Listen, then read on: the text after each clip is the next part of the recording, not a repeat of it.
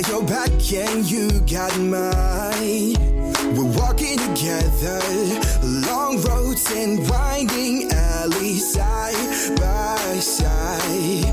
Mountain tops and lowest valleys, you and I. Herzlich willkommen bei Tierisch Menschlich, dem Podcast mit Hundeprofi Martin Rütter und Wissenschaftsjournalistin Katharina Adick.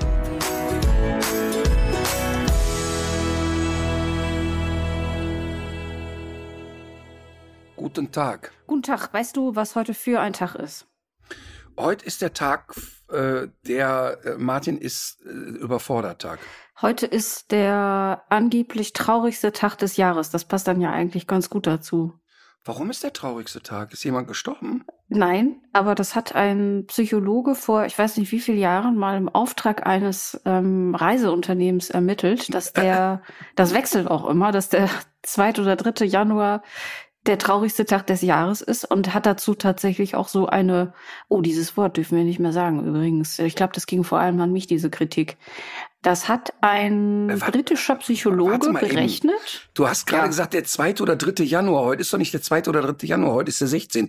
Wir zeichnen am 16. Januar auf gerade. Ach so, Verzeihung, der zweite oder dritte Montag im Januar. Ah, okay. Okay, jetzt haben wir es aber.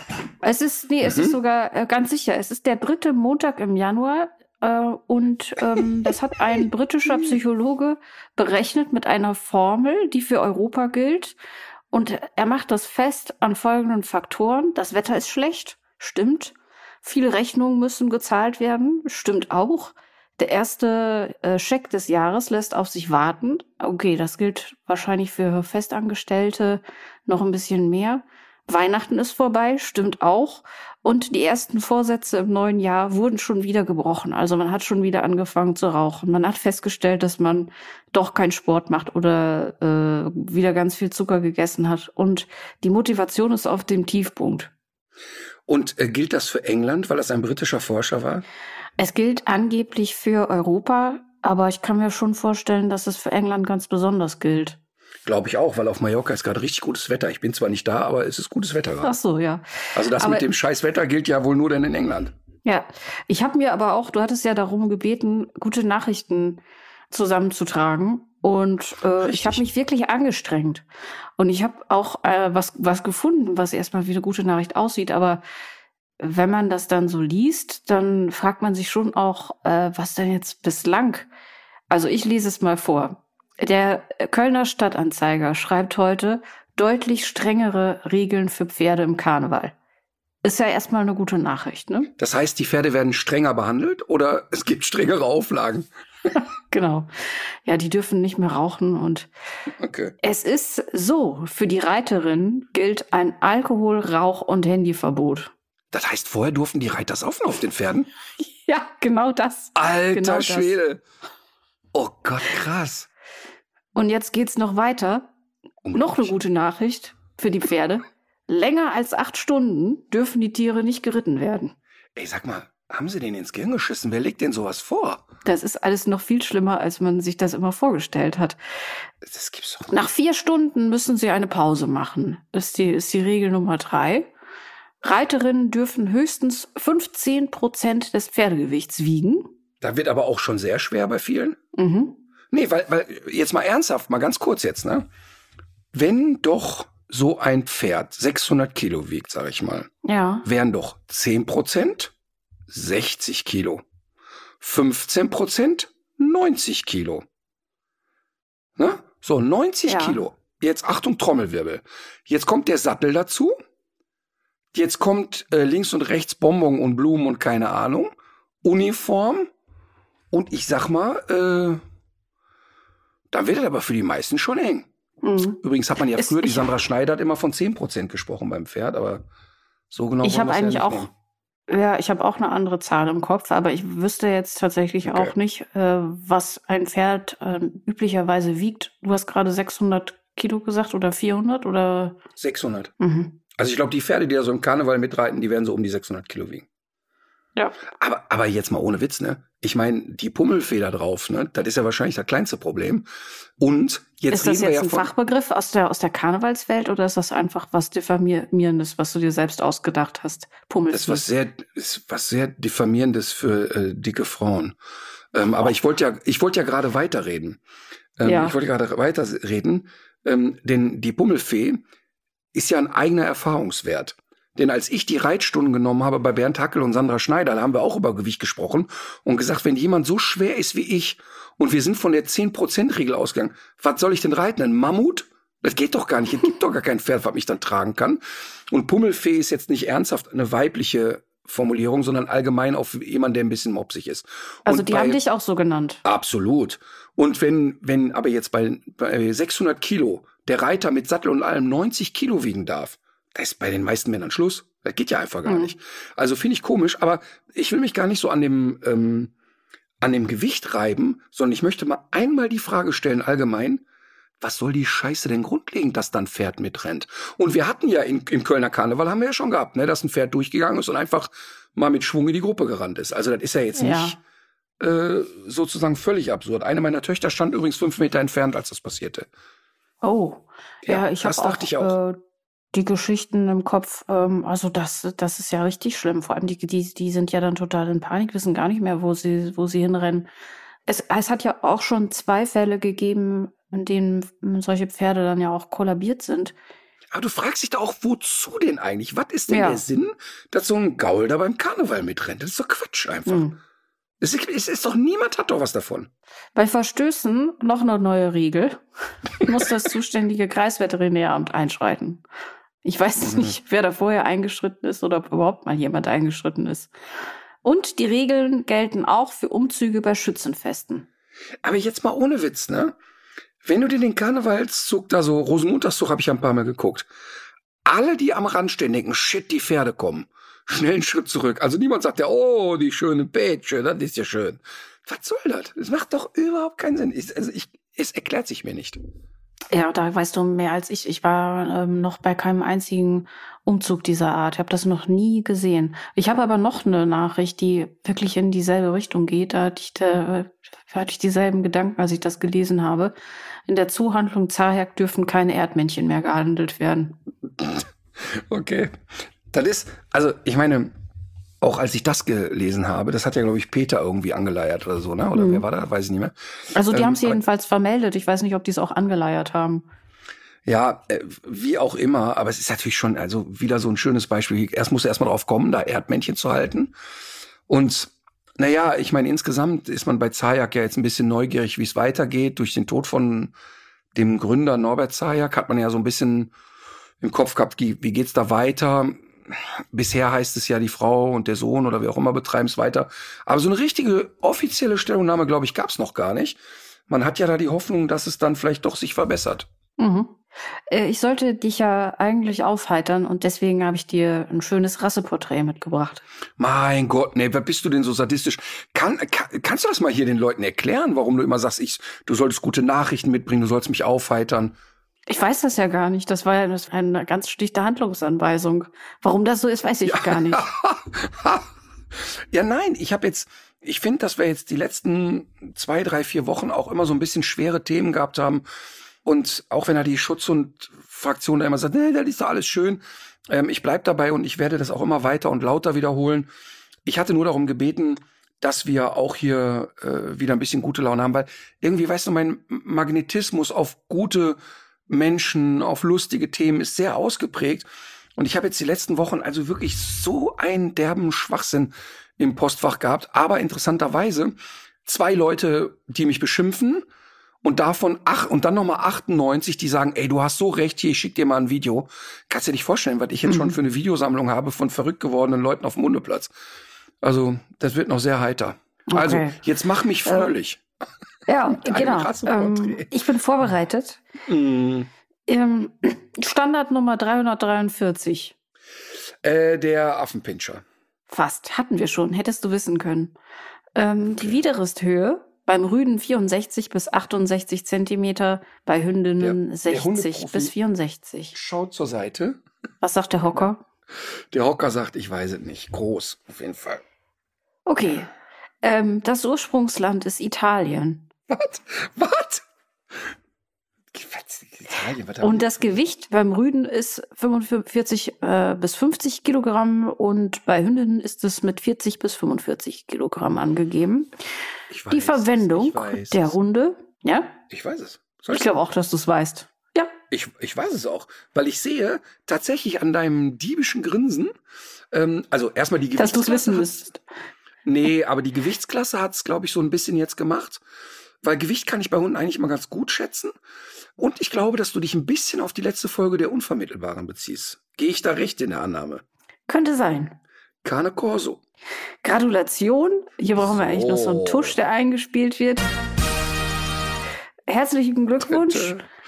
Ganz richtig. Denn wir hatten ja äh, einen zauberhaften Fall Ivy, eine Hündin, Cane Corso Hündin, die schon fast zwei Jahre im Tierheim saß und der man auf widerlichste Art und Weise die Ohren kopiert hat, die durch schlechte Haltung wirklich sehr deformierte Füße hatte, aber wirklich ein ein so netter Hund, also wirklich ein ein ein verwunschenes Schmusetierchen.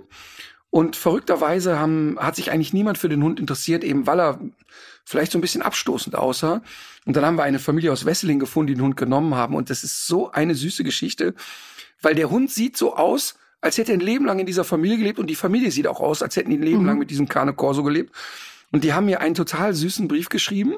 Der Brief hatte draußen, äh, von außen so eine, so einen Pfotenabdruck von Ivy und äh, innen drin nochmal so ein ganz nettes Dankeschön, dass sie über die Sendung den Hund kennengelernt hätten dass die Betreuung so nett war und so. Also wirklich ganz zauberhaft. Aber jetzt kannst du uns über den Cane Corso erzählen. Ja, er gehört zur FCI-Gruppe Nummer zwei der Pinscher und Schnauzer, Molosser, Schweizer Sennenhunde und anderer Rassen. Und zur Beschreibung, äh, es ist, handelt sich um einen mittelgroßen bis großen Hund, kräftig gebaut, dennoch elegant. Seine klaren Umrisslinien stellen seine mächtigen Muskeln plastisch dar. Wächter von Haus und Hof, der Familie und der Viehherde. In der Vergangenheit wurde er zur Bewachung der Rinderherden und auch zur Großwildjagd verwendet. Der Korsohund ist ein direkter Nachkomme der römischen Molosser. Und da habe ich jetzt das erste Mal gegoogelt, weil ich mich das immer schon gefragt habe, was eigentlich die Molosser sind, die römischen. Und das sind ja Hunde gewesen, die wirklich bei Feldzügen eingesetzt wurden. Mhm. Also die sind auch für Kämpfe gegen Menschen zum Einsatz gekommen oder äh, zum Beispiel gegen wilde Tiere in der Zirkusarena.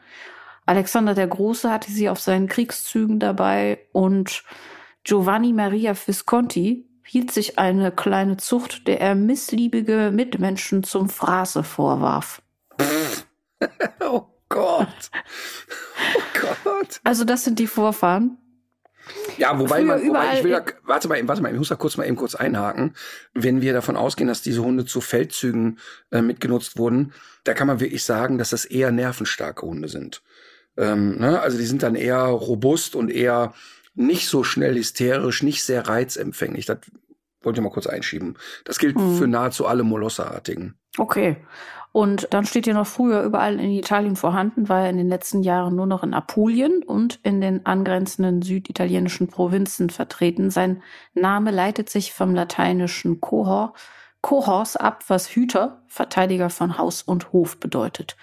Zum Haarkleid. Ich habe übrigens mal wieder ein neues Wort gelernt bei diesem VDH äh, Rasseporträt, aber dazu später.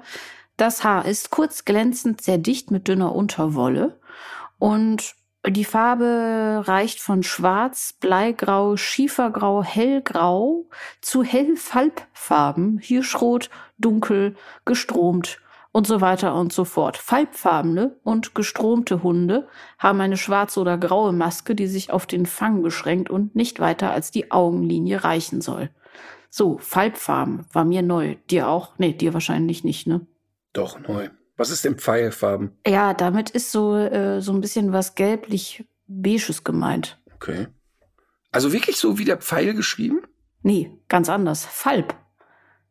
Friedrich Anton Ludwig Bertha. Ich habe Pfeil verstanden, so wie der Pfeil, den man abschießen Ja. kann. Ach, ich, ich sehe gerade, ich habe jetzt gerade gegoogelt. Ein Falbe ist ein Pferd mit hellem Körper, dunklem Langhaar und dunklen Wildfarbigkeitsabzeichen. Es gibt Pferde, die heißen Richtig. Falbe. Ja, wie, ja klar. Sprach die Pferdeexpertin oder was? ja, sowas weiß man. Sowas weiß man aber auch. Richtig. Ich habe natürlich auch noch ein bisschen was ähm, zur Gesundheit äh, dieser Hunderasse gefunden, aber ich wollte eigentlich, bevor ich jetzt allgemein spreche, noch mal einmal auf Ivy zurückkommen aus der Sendung mhm. am Sonntag, weil die sah ja dann doch sehr anders aus als die Carne Corsos, die man sonst so sieht. Das war ja sowohl der Bewegungsapparat als auch die Pfotenstellung. Ähm, das, was, was, wie, wie kann, wie kannst du dir das erklären, dass der Hund so läuft, wie er läuft und so aussieht, wie er aussieht? Also das kann natürlich vieles davon kann äh, genetisch bedingt sein, dass man also sagt, ist einfach wirklich sehr sehr schlecht gezüchtet und ich glaube aber, dieser Hund war ja insgesamt auch wahnsinnig schlecht bemuskelt. Also sie ist ja wirklich wie eine Oma bemuskelt gewesen. Und ich glaube, dass es eher den Rückschluss zulässt, dass die äh, Zwingerhaltung, lange Zwingerhaltung hatte, ähm, aber mit Menschenkontakt, weil die ist ja wirklich sehr, sehr menschenzugewandt. Mit einer gewissen Skepsis, so erstmal, hm, muss ich ein bisschen auftauen, aber dann sehr menschenzugewandt. Und ich glaube, dass es tatsächlich durch ganz schlechte Haltungsbedingungen mit den Pfoten auch ist, weil die Pfoten waren ja wirklich, so bei einem Menschen hätte man Plattfüße gesagt. Dann ist die ja viel im Passgang und auch so seitlich gelaufen. Also da, da stimmte im Grunde erstmal körperlich und motorisch gar nichts. Und der Gipfel des Ganzen ist natürlich, dass die Ohren kopiert waren, aber so, als hätte irgendwie der Opa eine alte Heckenschere genommen und hätte mal ein bisschen rumgeschnibbelt. Also man sieht auch, dass die sehr schlecht, also garantiert nicht ähm, bei einem Tierarzt kopiert wurde, ziemlich sicher auch nicht in Deutschland kopiert wurde, was in Deutschland ja eh verboten ist, aber das, du siehst, das ist eine Hinterhofgeschichte gewesen. Und das ist so bitter, weil dieser Hund so wahnsinnig nett ist und auch, also wirklich liebenswert. Ne? Und das Lustige ist, die Familie, die den Hund genommen hat, und, und das finde ich ja so schön, die wollten eigentlich einen Bullmastiff Welpen kaufen. Hatten vorher auch einen. Und haben dann aufgrund des Aufrufes gesagt, ey, komm, weißt du was, jetzt immer wieder hören wir vom Ritter adoptieren statt produzieren. Ey, wir haben uns jetzt, wir finden Ivy so süß, wir fahren da jetzt hin. Und dann sind die wirklich, haben sich bei uns gemeldet und sind dann mit einem Wohnmobil ähm, dann einmal quer durch die Republik und haben sich dann da sozusagen eingenistet und haben Ivy dann ein paar Tage kennengelernt und dann war es das. Und ich habe echt selten eine Kombination Hund und Mensch gesehen, die so gematcht mhm. haben. Also ganz süß, wirklich ganz toll. Auch ein Bewusstsein für, was erwartet uns mit dieser Rasse. Also, weil ja nicht jeder auf so einen Hund sehr freundlich reagiert, groß, äh, schwerfällig, die kopierten Ohren, dann wirklich sehr massig und so. Mhm. Aber die haben jetzt durch die Bank weg gute Erfahrungen gemacht. Alle Leute sprechen sie an und sagen, was ist mit ihr, was läuft ihr denn so schief und die sieht aber süß aus und so. Also ganz, ganz toll, muss man echt mal sagen. Ich finde das aber auch, dass die ja eigentlich so einen äh, liebenswerten Gesichtsausdruck auch hat. Also natürlich sieht das ja. furchtbar aus mit den Ohren und das ist ein schwarzer Hund. Aber ich finde, man, man sieht das äh, im Gesichtsausdruck, dass das kein gefährliches Tier ist. Ja, jetzt muss man aber dazu sagen, dass der Cane Corso auch bei den Leuten, die sich mit Hunden ein bisschen auskennen, einen eher schlechten Ruf hat. Ne? Also die Rasse ist ja jetzt nicht so, dass man sagt, ach, da nimmt man mal vier. Was beim Cane Corso halt echt aus dem Ruder laufen kann, ist die Wachsamkeit. Ne? Also das heißt, die Hunde neigen nicht zur Hysterie. Also die, die sind jetzt nicht so, die rennen bei jedem Furz da zum Gartenzaun und randalieren. Aber wenn der Cane Corso sagt, ich glaube, derjenige gehört jetzt gerade nicht hierher, dann meint der das auch so. Und dann geht das auch schon mal sehr vehement los. Ist bei den Schutzhundleuten so semi beliebt, weil der natürlich nicht so dynamisch wie ein Malinois oder sowas ist, aber wird auch im Schutzdienst immer wieder auch genutzt. Halte ich für eine mittelschwere Katastrophe, weil diese Hunde eh schon sehr skeptisch sind im Sinne von, die wissen genau, wer gehört zur Familie und wer nicht. Mhm. Das nächste, was beim beim Cane Corso für die Leute ein Riesenproblem werden kann. Bei den Rüden statistisch etwas mehr als bei den Hündinnen. Ist halt sehr stark natürlich auch eine Territorialaggression im Sinne von, also dieser Hund gehört jetzt nicht hierher. Und der Cane Corso, wie so viele Hunde, empfindet Territorium durchaus als einen sehr dehnbaren Begriff. Ja. Also da ist eben nicht nur der Garten gemeint, sondern dreimal den gleichen Stadtpark kann auch bedeuten, okay, ist mein Stadtpark. Wenn dieser Hund seriös gezüchtet ist und vernünftig erzogen, sind die total toll. Die sind wirklich nett. Innerhalb der Familie gibt's seltenst Probleme, ähm, mhm. wenn dann eben immer extern. Aber man muss eben wissen, dass natürlich auch es Bundesländer und Regionen gibt, wo es Auflagen gibt für die Sonne. Aber insgesamt glaube ich, wenn man, oder nicht glaube ich, sondern würde ich sagen, wenn jemand vernünftig und mit Sinn und Verstand daran geht, können es ganz, ganz tolle Hunde sein. Aber Man muss natürlich auch sagen, ähm, so richtig Steine alt werden sie dann auch nicht, weil sie eben sehr schwerfällig sind. Ja. Bei den Krankheiten werden Herzmuskelerkrankungen und Augenprobleme genannt, aber vor allem Hüftdysplasie und die Ellbogendysplasie. Ansonsten heißt das aber eigentlich recht robuste Rasse für eine große Rasse. Ist auch so. Und robust ist wirklich echt eine schöne Formulierung für einen Cane Corso, weil der auch robust im Kopf ist. Also wenn der vernünftig sozialisiert ist, ist das auch ein Hund, der sich auch erstmal so um nichts scheißt, sagt man so. Ne? Also der, der ist jetzt nicht schnell auf Puls und so. Das Interessante ist eben nur, wenn die auf Puls geraten, dann ist aber wirklich, dann ist echt was los, muss man sagen. Aber also mit den Cane Corso, mit denen ich zu tun hatte, waren also mehr entspannte Hunde als randalierende, wenn Unverträglichkeiten, aber dann sehr massive. Mhm. Ich habe dir ähm, was mitgebracht zu deiner persönlichen Aufheiterung. Das ist von einer Tierheimleiterin, die am Format beteiligt war. Und zwar kommen aus diesem Tierheim zwei der Hunde, die wir in der letzten Folge gesehen haben, Charlie und Snoopy. Und diese E-Mail, die ist so schön. Ich kann die auch ganz äh, umfangen vorlesen. Ich habe ja mit dem Format nichts zu tun, aber ich weiß genau, was die meint. Es geht nämlich darum, wie es auch eben hinter den Kulissen abläuft bei dieser Sendung. Hallo Steffi, schreibt sie, das ist unsere Kollegin aus der Produktion. Vielen Dank für die Mail und tausend Dank für diese Megaspende. Sicherlich wird noch ein offizielles Danke vom Verein kommen, aber ich wollte gern noch einmal persönlich ein paar Zeilen schreiben. Ich erinnere mich noch gut, was ich so dachte, als ich euch die erste Mail zur Bewerbung geschickt habe. Ich wollte auf keinen Fall gefilmt werden, dachte aber, wenn sich für unsere Hunde so eine Chance bietet, muss ich sie nutzen. Und dann dachte ich, ihr bekommt so viele Anfragen, da haben wir bestimmt eh keine Chance. Wer weiß, ob ich da überhaupt eine Antwort erhalte. Und dann kam euer Anruf, dass ihr Interesse habt an Charlie und Snoopy. Ich sag's, wie es ist. Mir ging der Arsch auf Grundeis. Dann nahm alles seinen Lauf und ich weiß noch, wie aufgeregt ich vor dem ersten Dreh war. Voller Adrenalin und nur mit dem Gedanken, ich wäre jetzt gern woanders. Und dann habt ihr alle es mir so einfach gemacht. Von, von allen, die ich nur am Telefon oder per Mail kennengelernt habe, bis zu jedem, der persönlich beim Dreh war. Ihr seid alle unheimlich toll und ich hatte letztendlich viel Spaß mit euch. Und für mich das Wichtigste, die Hunde standen immer im Vordergrund. Was brauchen sie, was kann man ihnen zumuten, was nicht und so weiter. Und ihr habt darauf vertraut, dass ich meine Schätzchen kenne und mich entscheiden lassen, ob die Familien geeignet sind oder nicht. Und nun haben wir es gemeinsam geschafft, drei tolle Hunde mit drei tollen Familien zusammenzubringen, Klar ist, ohne euch würden die noch im Zwinger sitzen und wer weiß wie lange noch. Natürlich hoffe ich auch für Fritz auf ein Happy End, aber es ist mir ein Bedürfnis, euch allen zu sagen, ihr seid großartig und jeder einzelne von euch macht einen tollen Job. Ich danke euch für alles von Herzen und sende liebe Grüße an das gesamte Team. Allen eine schöne Weihnachtszeit und bleibt gesund. Sabine. Ach, die Mail ist schon etwas älter. Sabine aus dem Tierheim Gifhorn. Aber das, weißt du, das Schöne daran ist, dass es wirklich auf den Punkt ist, weil, weil ja alle, die an dem Format beteiligt sind, das Format ist so wahnsinnig aufwendig für uns. Und äh, wie gesagt, es ist sehr aufreibend und sehr extrem alles. Also die Recherche und die Betreuung und so weiter und so fort. Und natürlich ist es immer so, dass erstmal die Tierheimleute sagen, oh Gott, was erwartet mich? Und auch ein Stück weit wie ist das mit dem Martin? Und, und man weiß ja, dass der auch mal sehr direkt sein kann. Wie geht der mit mir um? Und, und das Team begleitet das so intensiv. Und das ist einfach schön. Und mal abgesehen davon, dass, dass die ja wirklich jemand war, die hat das super gemacht. Also nicht nur vor oh. der Kamera, sondern die kennt ihre Hunde.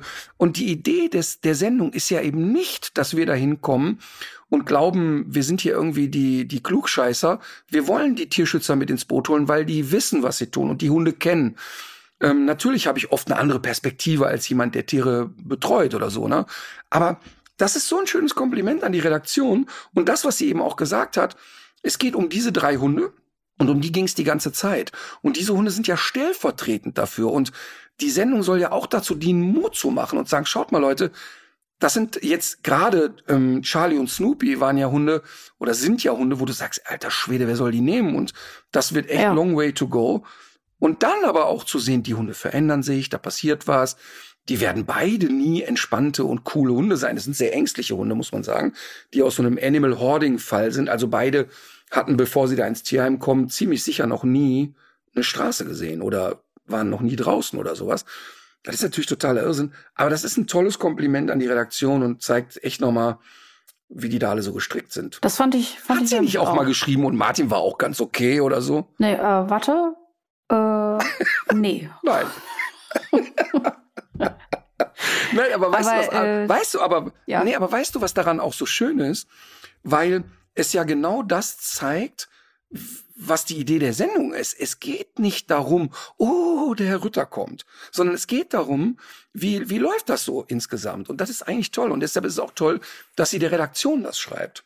Ja, deswegen habe ich das auch vorgelesen, ehrlich gesagt, weil ich das, Ich weil ich auch dachte, also natürlich wollte ich dir natürlich heute an diesem traurigen, traurigen Montag ähm, ein schönes Mhm. Erlebnis bescheren, nachdem du jetzt ja auch das äh, Rasseporträt hinter dich gebracht hattest, aber äh, das war auch mein Ansinnen, weil man weil es ja dann auch zeigt, es gibt keinen Grund dagegen anzusehen. Es ist eine Chance für das jeweilige Tierheim, für ein paar Kandidaten, die sonst eben aussichtslos äh, weiter da sitzen würden. Und äh, das war jetzt auch der Grund, warum ich das vorgelesen habe. Natürlich lesen wir solche Post generell gerne, aber in dem Fall hoffe ich, dass davon auch eine gewisse Ansteckungswirkung ausgeht.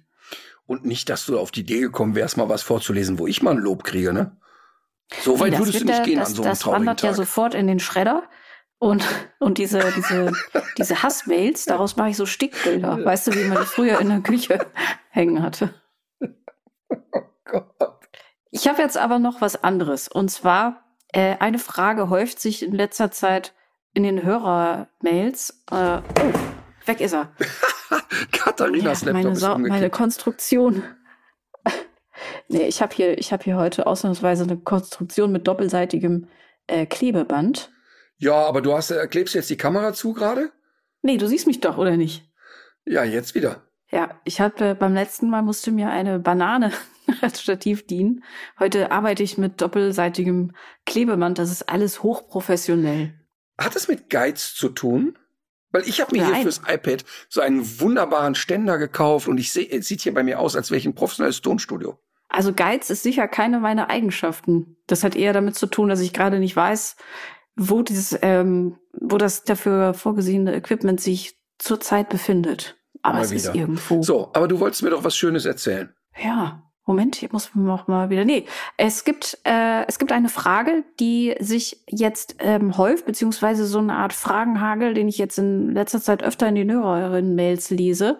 Und zwar scheinen doch einige Leute trotz Übersättigung des Hundemarktes noch immer, es- also Welpen sch- scheinen immer noch in Haushalte zu ziehen in Deutschland. Und man stellt sich die Fragen, Ja. die ich mir auch stellen würde wenn ein Welpe einzieht. Viele haben es vielleicht auch vergessen, wie es früher mal war. Da, da ist ja schon auch in den ersten Tagen und Wochen sehr viel Arbeit mit verbunden. Aber äh, es gibt so einige Fragen in dem Zusammenhang, die sich äh, häufen. Und zwar im Grunde fängt das an bei der, bei der Abholung des Welpen. Also worauf sollte man da achten, um den möglichst wenig zu traumatisieren? Dann ist auch eine häufig gestellte Frage, wie es mit Kindern ist, die so, so eher so noch so in diese Kleinkinder-Kategorie fallen, ähm, also so vielleicht so 0 bis 5, sollten die sich vielleicht erstmal äh, zurückhalten. Dann, wie sieht so ein Tagesablauf von einem kleinen Hund im besten Fall aus? Also wann füttert man den, wann geht man damit raus? Und ab wann kann man anfangen zu erziehen? Solche Fragen. All diese Dinge werdet ihr erfahren, wenn ihr in das Programm kommt. Der will nur spielen. Nein, ich habe natürlich tatsächlich im, im äh, Programm so eine Nummer, wo ich sehr überspitzt darstelle, wie der Tag für so einen Welpen abläuft. Ne?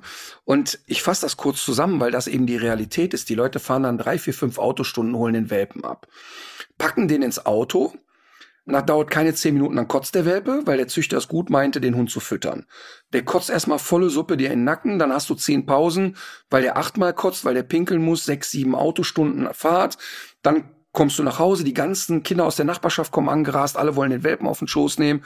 Dann äh, nimmt Oma den auf den Schoß, die ist ja schließlich auch da. Der pinkelt erstmal die Oma voll, weil es so schön warm ist auf der Oma und so weiter und so fort. Riesenfreude, Riesenszenario in den Familien. Aber was bedeutet das für den Hund? Weg von Mama, weg von Papa, weg von den Wurfgeschwistern, weg vom Züchter, raus aus dem vertrauten Umfeld, rein in so eine Schaukelkiste, kotzen, Riesenhalligalli, Heimweh haben, Trennung erlebt haben. Das ist der erste Tag, ist für die meisten Welpen eine mittelschwere Katastrophe, Mhm. die wir aber nicht vermeiden können. Denn es wird immer, egal ob ein Züchter sagt, also es ist ja vorgeschrieben, dass du unter acht Lebenswochen die Welpen nicht abgeben darfst. Und da gibt's wirklich unterschiedliche Philosophien. Manche geben die Welpen mit acht Wochen ab, manche erst mit zehn oder zwölf Wochen. Aber egal, ob du es mit acht oder zehn Wochen machst, es wird immer diesen Trennungsschmerz geben. Das können wir nicht vermeiden. Deshalb ist meine Marschroute, dass der Hund am ersten, zweiten, dritten Tag erstmal ankommen darf. Also da spielt Erziehung wirklich noch keine Rolle und da ist auch noch nicht angesagt, oh, der jault im Körbchen, jetzt darf ich den nicht streicheln. Ich erlebe das oft auf der Autofahrt, dass die Welpen winseln wie verrückt. Die Leute packen die in so eine Transportbox mhm. und dann winseln die und winseln die und so. Und ich würde immer raten, auch wenn das wirklich nicht die sicherste Variante ist, aber die erste Fahrt, da finde ich, gehört so ein Welpe auf den Schoß.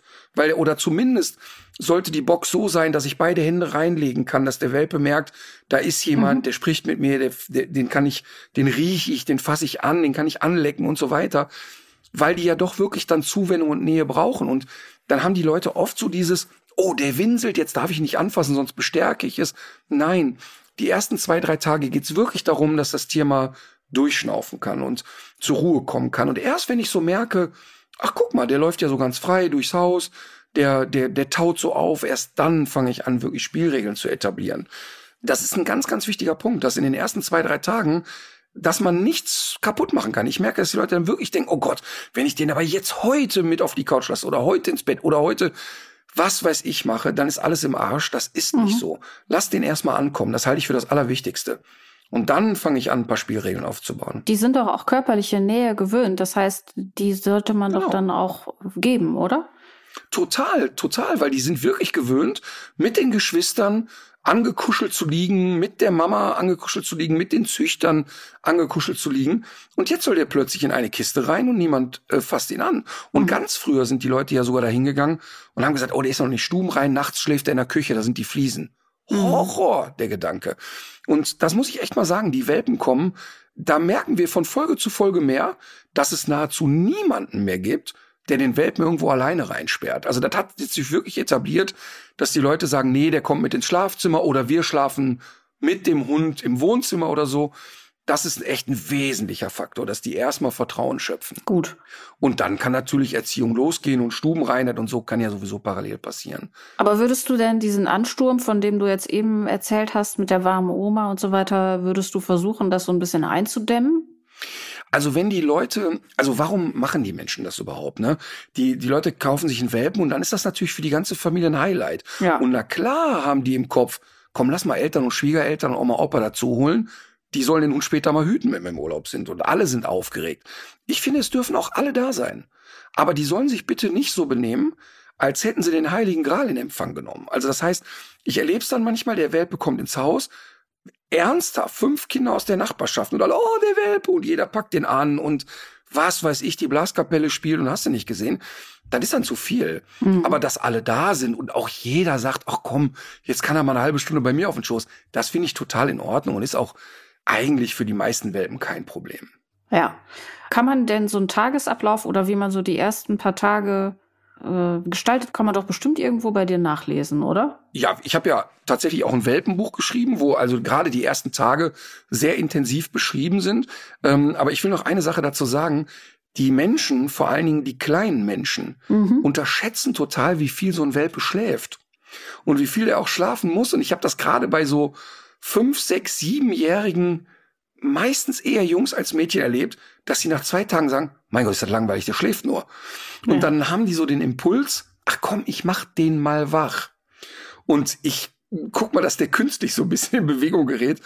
Und das müssen die Eltern echt den Kindern vermitteln, dass der wirklich ja. seinen Schlaf auch braucht. Also es ist wichtig, dass ein Welpe auch Stress hat und dass der auch Belastungen ausgesetzt wird. Und ich muss nicht, wir hatten einmal bei, äh, bei die Welpen kommen, hatten wir eine Familie, die sind, als der Dackel einzog, auf Zehenspitzen gelaufen und haben geflüstert, während er schlief.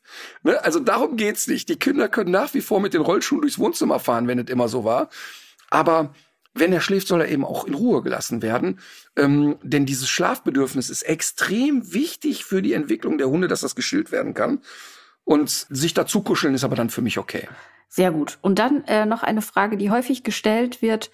Ist es eigentlich wichtig, dass es einen Ansprechpartner gibt oder wie wichtig ist, dass alle so dieselben, dieselben an, die, an dem, am selben Strang ziehen, ist sowieso klar. Aber wie wichtig ist, dass das wirklich auch einheitlich ist, was mit dem Hund passiert, wie mit dem Hund umgegangen wird und so weiter und so fort? Also ich sag mal so, die Marschroute muss dieselbe sein. Also der kann nicht der eine sagen, also bei mir darf der nie auf, der, auf die Couch und aber der andere sagt ja bei mir aber immer. Und das ist in der Anfangsphase, mhm. wenn die Spielregeln so krass unterschiedlich sind, für die Hunde echt Terror. Weil die ja jeden Tag wieder neu ausprobieren müssen, was gilt denn jetzt? Noch schlimmer ist, wenn dann der eine mal so, der andere mal so und dann wechselt das noch, da machst du den Hund mit wahnsinnig. Zu Anfang klare Spielregeln und alle halten sich daran. Und es sollten auch die gleichen Signale genommen werden. Ich erlebe es manchmal, Frauchen ruft hier, Papa ruft komm. Mhm. Kinder sagen, komm mal bitte her. Das ist alles Mist in der Anfangsphase. Macht's dem Hund einfach unnötig schwer, ne? Unnötig schwer. Es ist wie eine Fremdsprache lernen und plötzlich hat, gibt es für guten Tag zehn verschiedene Vokabeln. Das macht's nicht leichter. Wenn das Grundgerüst steht, ist es irgendwann völlig egal. Also, ich erlebe das ja wirklich. Du, du wirst nie erleben, oder es ist nicht umsetzbar, dass in der Familie zum Beispiel alle gleich konsequent sind. Mhm. Oder alle bis auf eine Nuance genau sind. Das braucht der Hund auch nicht. Der erkennt auch sehr wohl, ah, bei dem kann ich so ausloten, bei dem kann ich so. Aber es darf in der Anfangsphase nicht zu drastische Wechsel geben. Und irgendwann filtert der Hund auch und weiß auch genau, ach komm, Frauchen hat da eine Schwachstelle, Herrchen hat da eine Schwachstelle, hier muss ich so, da muss ich dort. Also ich erlebe es wirklich, wenn zum Beispiel Marleen mit der Emma trainiert, dann ist es immer so, dass die erste halbe Minute die Emma immer so ein bisschen an der Marleen vorbeiguckt, so nach dem Motto, ernsthaft jetzt? Also die wirklich? Und zwar nicht, weil die Marleen nicht mag, ja. sondern weil Emma natürlich total gewöhnt ist, sich an mir zu orientieren. Wenn ich gar nicht da bin und Marleen ist mit Emma alleine, dann kommt die Frage von Emma gar nicht, weil dann ist klar, ja. okay, Marlene ist Ansprechpartnerin. Aber in dem Fall ist es dann eher so, naja, aber der, der, der Alte ist dann auch im Haus, wie machen wir das jetzt? Also damit muss man dann so ein bisschen umgehen und ein bisschen spielen lernen. Aber je klarer das Grundgerüst aufgebaut wurde, je weniger genau muss ich eigentlich langfristig sein. Ja, aber was man ja schon auch öfter miterlebt, weiß ich auch noch so aus eigener Erfahrung, dass mitunter ja so ein bisschen Frust aufkommt, wenn man, wenn einer in der Familie sich damit dann doch sehr genau beschäftigt hat und das auch ähm, alles so macht, wie es sein soll. Und äh, dann gibt's aber andere Personen wiederum, die sich damit nicht so beschäftigen. Ja. Da kommt ja auch schon mal so ein bisschen Frust auf oder kann aufkommen. Ähm, ist das doch, ist, eigentlich ist es doch am besten, wenn so die ersten Schritte in der Welpenschule alle mitmachen, oder? Total. Und auch so die ersten Trainingseinheiten. Sagen wir mal, grundsätzlich ist es natürlich äh, wichtig, dass ja alle lernen, wie funktioniert mhm. so ein Hund. Aber dann kann ein Außenstehender, kann einem Kind auch immer eher vermitteln, was ist angesagt und was nicht. Ja. Und ich gehe eigentlich immer hin und mache den Kindern klar, pass auf, die langweiligen Sachen. Sitz, Platz, Fuß hier, das lass mal schön die Eltern machen. Aber die lustigen Sachen, dass den Pfötchen gibt, eine Rolle macht, winken lernt, das machen wir, das können die gar nicht. Und das finden die Kinder mhm. mega, weil die den ganzen Kappes, den man so als Vorführung machen kann, und, und so spielerisch lernen, so dass der Hund auch merkt, das ist ein Spielgefährte. Aber für dieses, oh, ich muss jetzt mal bleiben, eine Impulskontrolle wird von einem Erwachsenen verlangt und ja. so weiter. Ähm, das kann man sehr schön differenzieren. Aber gerade zum Beispiel der Rückruf, ja, da kommt eine vierköpfige Familie, dann kriegt jeder von denen eine Flöte in die Hand und dann erkläre ich denen das und dann können wir den Hund da durchaus kreuz und quer abpfeifen. Und das schaffen die Leute auch. Das Frustrierendste ist aber immer, es gibt erfahrungsgemäß immer einen aus der Familie, der trainiert besonders viel und verbringt die meiste Zeit. Und jetzt bediene ich ein Klischee, jetzt ist es von mir mhm. aus die Frau mhm. des Hauses. Jetzt hat die acht Stunden am Tag und immer wieder achtet die auf alles. Und Vater kommt aber immer nur partiell dazu. Und genau für den interessiert der Hund sich jetzt am meisten. Und ist aus dem Häuschen, wenn der kommt.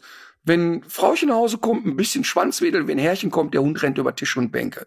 Und die Leute bewerten das immer als Frustration, so im Sinne von, ja, über den freut er sich mehr. Und bei mir. Und dann mache ich gerne mit denen so Übungen, um zu zeigen, schau mal, Frauchen, du hast das wirklich super gemacht. Der Hund orientiert sich total an dir aber der ist nicht in so einer Euphorie, weil ihr total mhm. eingegruft seid und da kommt nur der Doofkopf, der der Spielpartner ist.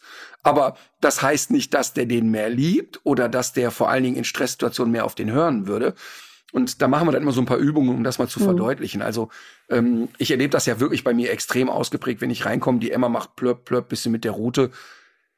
Besucher kommen, der Hund geht über Tische und Bänke.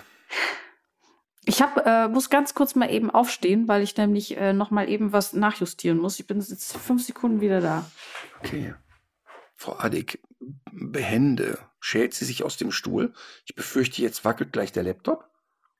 Hm. Ich vermute, dass Alma gerade heimlich irgendwas anstellt und, El und, und äh, Katharina Alma jetzt züchtigt. Heimlich, ohne Ton, ohne Kamera. Oh Gott. Der Laptop wackelt, das arme Tier. So. Ja, wo ist sie denn? Was hast, hast du jetzt ein Kabel reingesteckt? Ja, ich habe ein Kabel reingesteckt. Wieso kommst du mit Gafferstreifen und klebst deinen Laptop da ab? Also wenn du, wenn du diese Konstruktion dir? sehen würdest. Oh mein Gott, bitte kauf dir anstatt. ich habe irgendwo eins, aber ich weiß jetzt weiß jetzt gerade wirklich nicht wo. Der Hund hatte jedenfalls nichts okay, damit also, zu tun. Also zur Bewerbung dieses Podcastes diesmal verspreche ich hiermit den HörerInnen, dass Katharina von ihrer Konstruktion ein Foto macht und das wird unser Ankündigungsfoto sein für den Oh, nächsten. Für das wird Folge. nicht gehen. Bums, sprach es und das Ding fiel um mein. Entschuldigung, das ist jetzt wirklich, äh, das ist jetzt wirklich unprofessionell. Dafür muss ich mich entschuldigen. Dafür kann ich mich nur entschuldigen. Aber ähm, das, äh, so jetzt habe ich es gleich wieder. Ich habe dir noch eine andere schöne Geschichte mitgebracht. Ich habe so ein bisschen die Befürchtung, dass du es nicht ganz so interessant findest wie ich. Ich fand es wirklich sehr erstaunlich. Und zwar hat ein Londoner Handwerker dabei geholfen, eines der ältesten Rätsel der Menschheit zu lösen. Hast du davon zufällig auch äh, was mitbekommen? Ist das älteste Rätsel der Menschheitsgeschichte, warum Friedrich Merz sich immer noch öffentlich äußert? Hat ja übrigens, äh, ich glaube, das Wort Sozialtourismus ist ja wirklich von ihm geprägt und das ist eines der Unworte des Jahres geworden. Und ich glaube, hier sein, jetzt hat er sich wieder mit den Paschas vergriffen. Mm, Aber ich glaube wirklich, ich glaube wirklich inzwischen, dass das äh, tatsächlich eine Diagnose ist. Also ich glaube inzwischen, dass meine persönliche Vermutung, dass der inzwischen eine frontotemporale Demenz hat. Ach so, Das du meinst, es ist ernsthaft. nicht, äh, du meinst nicht mehr, dass es Kalkül ist, sondern Kontrollverlust? Na, ich glaube, ich glaube, dass eine gewisse Enthemmung da ist. Ja, das glaube Diese ich auch. Enthemmung ist vielleicht, das ist ja in der frontotemporalen Demenz ja sehr äh, verbreitet. Dann ist es so, dass natürlich auch niemand Einheit gebietet. Einhalt, Einhalt gebietet Mhm. und sagt, pass mal auf, äh, du redest scheiße. Um, Und ich glaube schon, dass auch ja ein erlerntes Muster ist, dass er ja durchaus auch mit solchen Dingen kalkuliert. Das Absurde ist, dass er sich wirklich in eine Talkshow setzt und da sinngemäß sagt, äh, nachdem da irgendwelche Krawallnächte sind, ja, wir haben da mit diesen, mit diesen Paschas zu tun, mit diesen, also Menschen aus arabischen Räumen, die da irgendwie ihre Kinder wie Paschas aufziehen und sagt aber parallel, die aktuelle Regierung äh, kippt Wasser auf die Mühlen von rechten Politikern, sprach er. Das ist natürlich, also das, das, das weist ja darauf hin, so würde ich jetzt mal als, als Nicht-Mediziner mal so einschätzen, das, das ist äh, ein Krankheitsbild auf jeden Fall. Ja, ich habe einen Poster von Jasmin Shakiri äh, gesehen. Die ist ja Schauspielerin und jetzt auch sehr aktiv im Zusammenhang mit den Iran-Protesten, wo sie das aufnimmt und von ihrem Vater erzählt. Und das ist wirklich auch ein Post, der unter die Haut geht, weil sie da auch schreibt, dass diese Form der Diffamierung und der Beleidigung, das kann niemand nachvollziehen, den diese Form von Rassismus nicht selber trifft. Also wenn man sich vorstellt, eben, dass der, die eigenen Väter, die eigenen Brüder pauschal so abgewertet werden. Und sie schreibt auch eben von ihrem Vater, der sie ja großgezogen hat. Und ich werde das mal verlinken in unseren Shownotes. Ich habe das, mich hat das wirklich, mir ist das wirklich sehr unter die Haut gegangen. Okay. Was ist die, äh, die älteste Rätsel der Menschheitsgeschichte? Es ist eines der ältesten Rätsel. Und zwar, ich weiß, dass du dich das nicht so sehr fragst, aber ich frage mich das schon ab und zu, wie die Leute so vor 20.000 Jahren gelebt haben und was sie so gedacht haben. Und sie haben ja nicht viel hinterlassen, ähm, aber es gibt ja diese, diese Höhlenmalereien, wo mal besser, mal schlechter so Tiere ja- abgebildet jetzt- sind. Ich, Was? Ich kann nicht anders, aber jetzt schließt sich mein Kreis schon wieder zu Friedrich Merz. Wieso das denn? Das ja, ja, ich sehe den so als Höhlenmaler da sitzen. Und, ja, weil er, weil er ja für mich so, er ist für mich wirklich, es ist wirklich für mich so der, der personifizierte alte weiße Mann. Ich kann das nicht anders beschreiben. Das ist, boah, okay, wir sind, so, wir schweifen ab. Wir sind wieder in der Ja. Höhle zurück. Also ich glaube, die Leute, die, äh, die damals gemalt hatten, die, die haben jedenfalls schon mehr Ahnung von, von den Erdsystemen, von der Ökologie, von der Welt um, um sich herum gehabt. Und das äh, zeigen nämlich jetzt auch diese neuen Erkenntnisse, die es ohne diesen äh, Londoner Kunsthandwerker, ein Mensch, der Möbel restauriert, nicht gäbe. Und zwar hat er sich diese Bilder angeguckt und ähm, es war immer schon so ein Rätsel. Da waren natürlich Abbildungen von Tieren, aber zum Beispiel auch so Symbole wie ein Y. Und dieser Brite hat jetzt, also ich weiß nicht, wie viele Tage, Wochen und Stunden im Internet verbracht, ist in Bibliotheken gewesen und hat irgendwann zum Beispiel vermutet, dass dieses Y, was neben manchen Tieren steht, für Geburt stehen könnte, weil dabei also aus, aus zwei Linien eine, eine neue entsteht. Und äh, dann hatte der so, äh, so ein paar Ideen, weil er auch Parallelen gesehen hat zum Mondkalender. Also man hat damals offenbar schon anhand des Mondkalenders festhalten können, zu welcher Zeit Fische sich gepaart haben oder zu welcher Zeit bestimmte Tiere an bestimmten Orten waren, was natürlich für diese JägerInnen und SammlerInnen, wie man heutzutage weiß, es war nämlich nicht geschlechtermäßig aufgeteilt, die für die wichtig gewesen sind. Und das haben die damals, haben die das auf diese Art notiert. Und ich finde es, ich fand es so spannend, weil der ist ja, der ist ja kein, kein Forscher, kein Wissenschaftler, der hat sich dann mit zwei Professoren zusammengetan und jetzt gibt es so, ein, so eine, äh, eine wissenschaftliche Publikation, der man das entnehmen kann. Ich fand das, ich fand das erstaunlich. Warum kommt Schöne der bei dem Geschichte. Y darauf? Ich dachte, ich dachte, jetzt kommt ein Schlenker gleich zu X- und Y-Chromosomen. Nein, das konnten die ja damals noch nicht wissen. Ja, das hätte ich jetzt spektakulär gefunden. Ach, da Aber muss, dass also, der da jetzt muss also sagt- mehr kommen, oder was? Da muss aber ganz was anderes kommen. Hm. Also, dass vor 20.000 Jahren Menschen dachten, ah, okay, bei dem und dem Mond und bei dem und dem Wind und bei dem und dem Geräusch, da paart sich der Fisch schon mal lieber.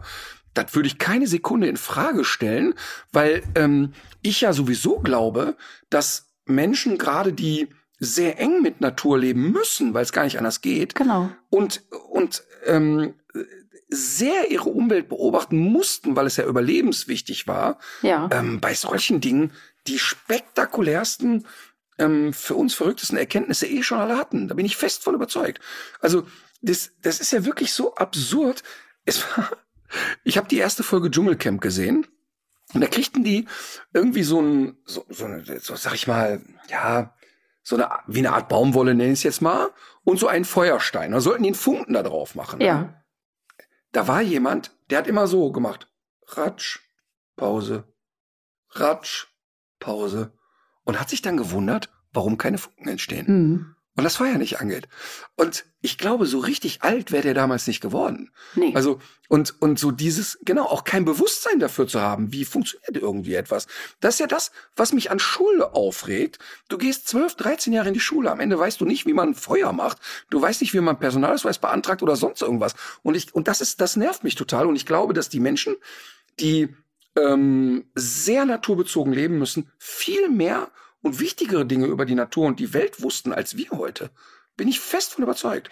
ja, wobei ich nicht weiß, ob Nein, man, Katharina, ich meine nicht mehr im Sinne von, oder nicht mehr, sondern wichtigere Dinge wussten. Mhm. Also, äh, wobei ich mich gerade frage, ob man nicht eigentlich schon, wie oft man nicht wohl schon im Fernsehen gesehen hat, wie man Feuer macht. Das wundert mich eigentlich.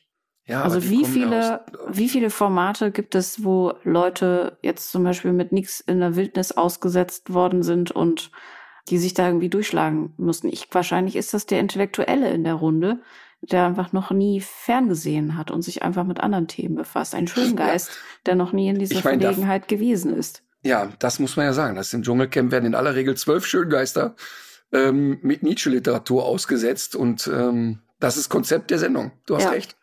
Hast du es denn sonst gerne geguckt? Kann man es gut gucken oder wie Total, Ja? total. Die haben eine, die haben eine mega, mega lustige Konstellation da drin. Mhm. Und ähm, da ist so einer, der ist so mein Favorit und mein Liebling, Cosimo. Der hat vor Jahren sich irgendwie mal bei DSDS beworben. Ist so ein bisschen so ein ja, so, so meine Statur, der ist gut durch den Winter gekommen, ähm, ist jetzt auch nicht so, so ganz, ganz schöner Mensch im Sinne von, der gilt nicht als so ein Schönling. Also der geht jetzt nicht bei Temptation Island rein, weil der irgendwie als besonders schön gilt. Der hat sich bei mhm. DSDS beworben damals ähm, und hat da so auf ganz dicke Hose gemacht. Er wäre da irgendwie, Zitat wörtlich, der Checker vom Neckar und der hätte alles drauf. Und dann konnte er einfach Der Checker genau vom Neckar? So, so hat er sich vorgestellt, ne?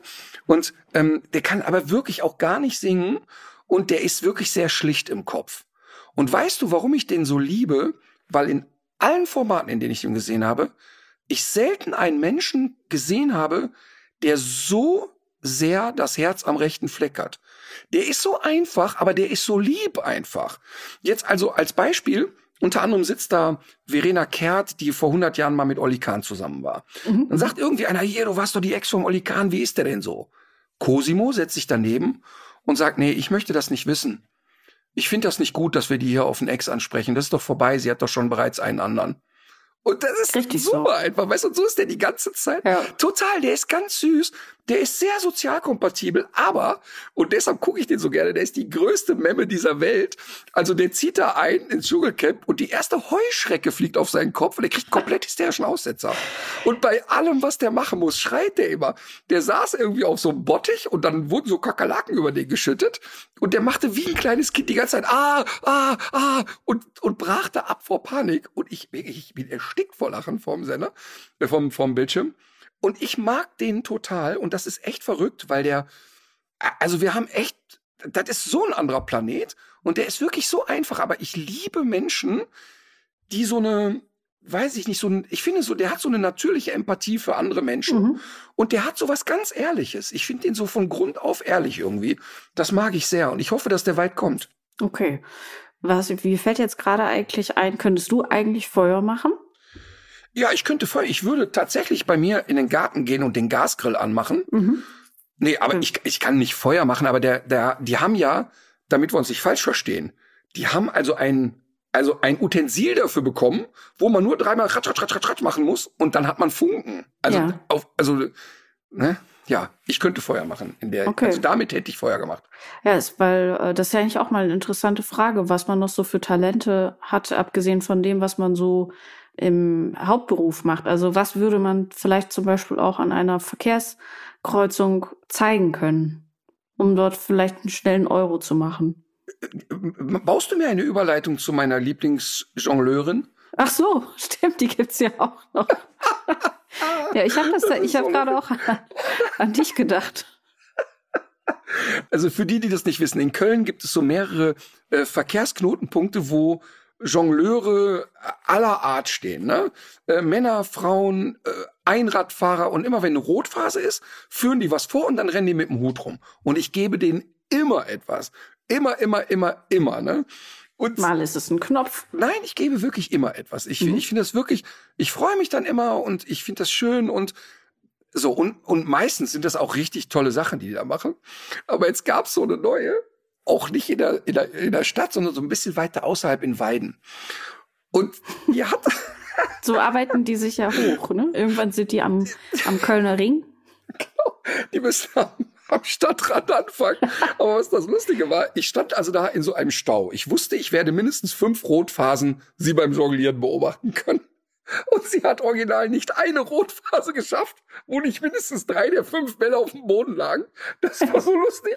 Und zu Anfang, beim ersten Mal dachte ich, das ist so ein Teil des Ganzen. Also ja, das so macht Witzchen Geschichte. So. Mhm. Und das war so und das war so süß, weil die dann auch so beim dritten, vierten Mal dann so für sich selber wie so ein Kind so aufstampfte mit dem Fuß so Mano, weißt du so. Also sie hatte dann auch so nichts von einer professionellen Jonglage. Das war total süß. Das war wirklich zauberhaft. Und da habe ich mir gedacht, mein Gott, ich hoffe auch ansatzweise, dass alle anderen Menschen das auch so süß finden. Und ich habe der wirklich viel mehr gegeben, als ich sonst gebe, weil ich, die tat mir auch so leid und die war aber so niedlich so in ihrer Art. ähm, aber um auf die Frage zurückzukommen, ich habe echt wenig äh, Talente in mir, die mit Handwerkskram zu tun haben. Also so ein Feuer kriege ich vielleicht noch hin, weiß ich nicht. Aber ich bin ja wirklich ein lausiger, lausiger Handwerker oder sowas. Aber so drei, ich sag mal, mit drei Bällen jonglieren kann ja, glaube ich, jeder ein bisschen. Aber dann hört es auch schon fast auf. Hm. Hast du verborgene Talente? Nicht, dass ich wüsste. Gibt es irgendwas, wo du sagst, ach, das kann ich schon ziemlich gut? Ich kann gut Uhrzeiten schätzen, Aber ich weiß nicht, ob man da an der Kreuzung, ob man damit jetzt da einen Blumentopf gewinnen würde. Und äh, das ist ein, auch so ein sehr, sehr überflüssiges Talent. Ich kann gut sehen, wenn Leute im Fernsehen kalte Nudeln essen. Das kommt viel häufiger vor, als man denkt. Aber zu den Uhrzeiten schätzen. Das heißt, du wirst also in einem Zelt wach, gehst raus, guckst an den Himmel und sagst 9.43 Uhr. Ja. Ernsthaft? Ja. Oder kannst du, du weißt, du bist um 12 Uhr losgegangen und dann weißt du in drei, dein Zeitgefühl sagt dir so, jetzt muss es eigentlich 15 Uhr sein. Auch. Hm. Weil es beeindruckend. Ich kann das ne? überhaupt nicht. Ja. Das ist sehr beeindruckend. Und ist es ein Gefühl oder ist es ein, ich starre in den Himmel und sage, ah, wenn das, das ist ein das, Gefühl. Das, das ist ein Gefühl. Kann ich nicht mitreden. Ich habe ähm, jetzt aber auch noch mal mein anderes Talent strapaziert, nämlich äh, das Googeln. Und ich schulde ja unseren Hörerinnen und Hörern immer noch eine Antwort, und zwar auf die Frage, welche Hundekot-Tüte ist jetzt die beste. Und es, ich war erstmal sehr perplex, was es mittlerweile für eine Bandbreite von Angeboten auf diesem Gebiet gibt. Also es gibt jetzt doch essbare inzwischen. Ja, wahrscheinlich auch das in irgendeinem schrägen Fetisch.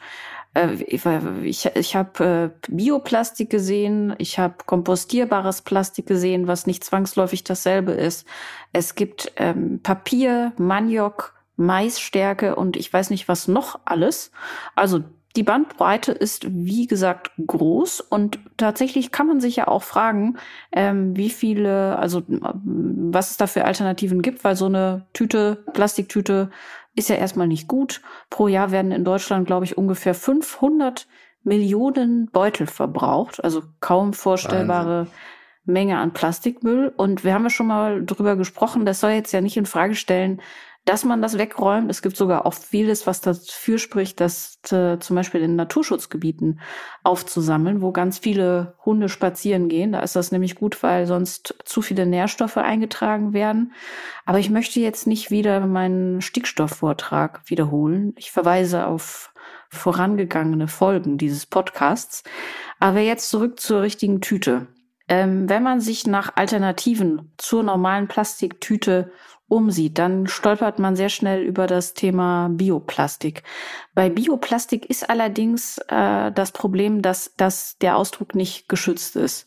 Und äh, dass das zum Beispiel auch heißen kann, dass das ein fossiler Grundstoff ist, der nur chemisch so bearbeitet wurde, dass er relativ schnell zerfällt. Mhm. Dann gibt es natürlich auch solche Sachen wie Maisstärke oder so oder Zuckerrohr, aus denen ähm, Plastiktüten gebaut werden. Und da muss man sich wiederum angucken, äh, ist das überhaupt sinnvoll? Also sowohl was den Transport, aber auch was den Anbau betrifft. Oft kommen diese Rohmaterialien aus Südamerika und stehen dann so in Flächenkonkurrenz mit Lebensmitteln, was heutzutage auch möglicherweise keine gute Idee mehr ist. Mhm. Und äh, da gibt's also immer, es werden von verschiedenen Herstellern verschiedene Vorteile in den Vordergrund gestellt, die man dann aber erstens nochmal hinterfragen muss und zweitens auch gucken muss, ob sie nicht durch andere Nachteile wieder aufgehoben werden. Mhm. Also das Beste, was man eigentlich machen kann, ist zu überlegen, von der, von der Rohware über die ähm, Herstellung bis zum Transport, wo passiert am meisten Mist oder wo passiert am wenigsten. Und dann gibt es zum Beispiel auch dieses diese Idee der kompostierbaren Beutel. Da gibt's ja auch so Dinger für die Biotonne.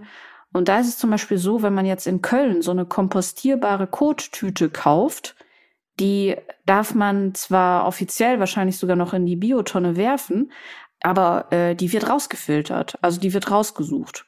Und man, die, die, die Rott, diese, die Möglichkeiten zu rotten beim normalen Biomüll, die sind nicht lang genug dafür meistens.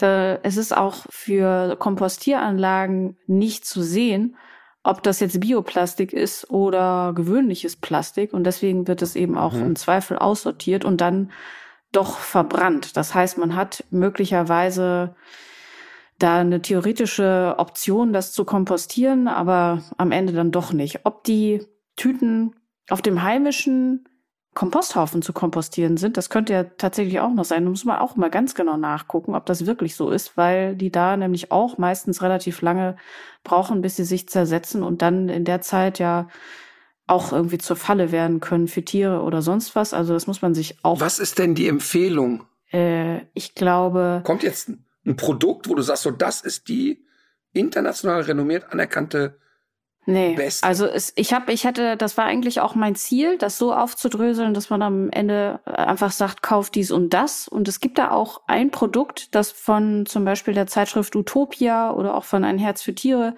das, das kommt da eigentlich ganz gut weg. Aber wenn man genauer hinguckt, die haben da so eine, so eine Kooperation. Das ist ein System, das auch wieder auf so einem pflanzlichen Stoff basiert und die werben auch mit dem Wort klimaneutral, was ich auch immer so ein bisschen, äh, wo, wo man eigentlich immer ein bisschen skeptisch werden sollte. Die schreiben zum Beispiel, dass ja bei rein natürlichen Stoffen, wie zum Beispiel Holz oder Papier, nur so viel CO2 entweicht bei der Verbrennung, wie der Baum oder die Pflanze im Leben aufgenommen hat. Das heißt, die Verbrennung ist klimaneutral. Aber zum Beispiel bei Holz kann man das heute so ohne weiteres gar nicht mehr sagen. Also die Bilanz von Holz ist auf jeden Fall besser, wenn das Holz nicht, das ist eigentlich das Schlechteste, was man machen kann, erstmal Holz sofort zu verbrennen. Dann ist es natürlich gut, es zu irgendwas Sinnvollem zu, zu verarbeiten. Besser als es direkt zu verbrennen. Aber auch da sollte man eher darauf achten, dass das was Nachhaltiges ist. Also etwas, was lange bestehen bleibt, wie jetzt ein Stück Möbel oder ein Haus oder sonst irgendwas, aber jetzt auch nicht unbedingt äh, nur eine Hundekotüte. Also es steckt sehr viel Greenwashing in dem Thema, so dass ich bei dieser, bei diesem Produkt, was da, was da von, von vielen Seiten empfohlen wurde, auch, auch skeptisch bin, insbesondere, okay. weil da mit diesem Begriff klimaneutral so, so umgegangen wird, ohne mhm. wiederum zu sagen, wo kommen die, wo kommen die Rohstoffe her, was passiert bei der Produktion, was passiert beim Transport. Also wenn man das ernst meint mit der Transparenz, dann muss man eigentlich die ganze Kette so ein bisschen abbilden. Okay, also ich hatte ja schon äh, sozusagen alle aus dem Shop darauf vorbereitet, wenn Katharina mit ihren Ergebnissen kommt, ja. ähm, dann können wir unsere kompostierbaren äh, spenden und ich wäre dann auch umgestiegen. Aber das heißt, es gibt eigentlich nicht so ein richtig 100% klares Ergebnis. Nee. Ähm, also wir warten also noch auf des Rätsels so richtige Lösung, ne? dass jemand noch mal eine ganz zünde Idee hat. Ja, ich glaube, ich glaube, es ist am besten so, beziehungsweise man kann vielleicht den Leuten mitgeben, worauf man achten sollte, dass man, also, dass man da nicht irgendwelchen Greenwashing-Tricks äh, auf den Leim geht. Und was, was es, es gibt, es gibt so zwei, drei Siegel, auf die man achten kann. Jetzt weiß ich nicht, ob das Produkt, was bei euch im Shop ist, ob das so zertifiziert ist. Also es gibt zum Beispiel das OK Compost Home Siegel oder das BPI Zeichen. Und die können zum Beispiel auf den Hauskompost. Und diese Siegel garantieren, dass sich ein Kotbeutel innerhalb von einem halben Jahr zumindest zu 90 Prozent zersetzt eine hundertprozentige und rückstandslose Zersetzbarkeit garantiert allerdings kein Siegel. Und man muss beim Kompostieren auch sagen, es entsteht ja dadurch jetzt nichts Produktives. Also da kommt, kannst du jetzt nicht deine Blumen düngen oder so, mhm. sondern das ist im allerbesten Fall ist das weitgehend rückstandsfrei. Das sind ja, ja, keine Nährstoffe, die daraus entstehen oder kein Humus, ne? Naja. Also bei uns steht dann tatsächlich Bio-Kotbeutel drauf. Ich gucke jetzt gerade. Da sind, pass mal auf, bei uns steht drauf. Äh, weil die sind wirklich für uns, das ist wirklich ein Scheißprodukt, weil wir daran echt nichts verdienen können. Und zwar steht bei uns zertifizierte biologische Abbaubarkeit bei um Umgebungstemperatur 20 bis 30 Grad, TÜV zertifiziert. Ohne Polyethylen, ohne Weichmacher, frei von Gentechnik. Ganz wichtiger Punkt, extra groß. Mhm. und extra stark. Also da kann auch eine Dogge reinscheißen. Dann mit 30 Prozent nachwachsenden Rohstoffen, geringerer CO2-Fußabdruck gegenüber Polyethylen-Neugranulat, Karton aus verantwortungsvollen Quellen und dann gibt's dann noch ein ausgezeichnetes Umweltprojekt The Poop Bag Map. Mhm. Oh Gott, wer hat sich das denn ausgedacht, das Zertifikat? The Poop Bag Map. Also, ich, auch ich kann es jetzt wirklich nicht sagen, ob das das äh, High-End Beste auf dem Markt ist. Ich kann nur sagen, dass wir auch unser Bestes getan haben. Schade, ich hätte jetzt gedacht, dass du mit einer Riesenrevolution kommst. Ach so, nee, weißt du, ich würde vorschlagen, dann gucke ich mir doch dieses konkrete Produkt nochmal an, was ja, ihr da super. im Shop habt, weil das, was ich jetzt aus meiner Recherche so rausziehen kann und was ich so weitergeben kann, sind eigentlich so diese Sachen, auf die man achten sollte. Und zum Beispiel, wenn es jetzt so, so, so Möglichkeiten mit Karton oder Papier gibt, da muss man auch immer aufpassen, ist das eigentlich wirklich zu 100 Prozent aus recyceltem Papier oder ist das vielleicht ja. doch nur so gefaked? Oft wird, wird Papier Papier ja auch so braun eingefärbt, damit es alt aussieht. Es gibt allerdings auch noch äh, für die Plastiktüten gibt's noch die Möglichkeit, recyceltes Plastik zu nehmen. Also wenn der Grundstoff an sich schon recycelt ist, das ist natürlich erstmal ein kleiner Vorteil. Allerdings, man packt ja auch diese Dinger jetzt nicht wieder in den gelben Sack oder in die gelbe Tonne. Das heißt, auch für diese Säcke heißt es Endstation und äh, ja. nur mit einer kleinen Extrarunde. Aber es ist schon mal besser, als jetzt das neue Plastik zu benutzen. Okay, also ich kann dir nur noch mal sagen, dass hier auch in der Beschreibung noch mal steht. Und das ist für mich so etwas, was, äh, also ich bin da nicht im Thema, das machen, ähm, macht das Team aus dem Shop, aber zum Beispiel die Formulierung 100% heimkompostierbar und biologisch abbaubar. Das klingt ja erstmal gut, ne? Das klingt Aber sehr gut, wenn es stimmt, ist es ne? super. Ja, also ja, ich meine, wenn wenn ein TÜV-Siegel drauf ist und das TÜV-Siegel genau das äh, das bescheinigt, klingt das erstmal schon gut. Äh, es ist ein Produkt, das sei Biocom ohne Kotbeutel wurden durch den TÜV Österreich Österreich ähm, auf Heimkompostierbarkeit zertifiziert. Mhm. Ja, das klingt das ich, klingt aber äh, sehr gut. Ja. Äh, so, die biologisch abbaubaren Hundekotbeutel werden aus nachwachsenden Rohstoffen hergestellt.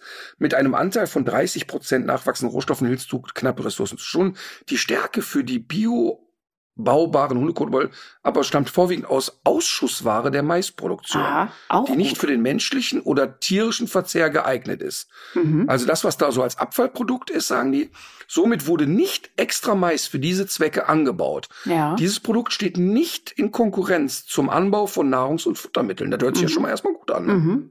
Muss ich auch sagen. Ja, aber es ist eigentlich auch ein bisschen absurd. Ich glaube, es hört jetzt schon niemand mehr zu, weil wir seit zehn Minuten über Hundekotbeutel reden. Aber ja, aber du weißt ja gar nicht, wie viele auch. Fragen ich dazu bekommen habe. Ja, doch. Also die sechs, die geschrieben haben, die sind noch dran. so, also lange Rede kurzer Sinn. Jetzt erzähle ich dir noch, was habe ich dir eigentlich jemals mein ähm, Fantasia Land äh, Michael Wendler Video geschickt? Nein, nein. Warum? Ja, pass auf. Und zwar war mir es boah, das war, glaube ich, so vor der Pandemie. Ähm, also da war Michael Wendler noch nicht offiziell verrückt. So wie jetzt. Ja. So wie jetzt. Doch, das ja schon immer. Aber ich meine jetzt so wie jetzt. Das war ja noch nicht so, so krass irgendwie, ne? Ähm, also er hatte da noch keine äh, kruden Theorien aufgestellt. Er war einfach nur halt Michael Wendler. Mhm. Und das war total lustig. Wir saßen im Phantasialand, ich war mit den Kids da, saßen im Phantasialand und hinter uns, da gab's, gibt's ja diese 4D-Vorführung mit so einem kleinen Piratenfilmchen. Wir haben alle den Film schon 5000 Mal gesehen, wir gehen aber trotzdem immer wieder rein. Und hinter uns saß so ein junges Pärchen, boah, ich, ich hätte ihn jetzt so auf so 17, 18 geschätzt mit seiner Freundin. Und er stupste immer die Freundin an und zeigte auf mich und guck mal hier. Ne? Okay, ich wusste also, wenn wir gleich rausgehen, er wird kommen. So, wir gehen raus, er kommt und sagt, ist jetzt total bescheuert. Ich weiß, sie sind hier mit ihren Kindern und so, ist halt total doof. Aber meine Mama wollte heute mit und liegt krank im Bett. Und die ist der größte Fan von ihnen, ne?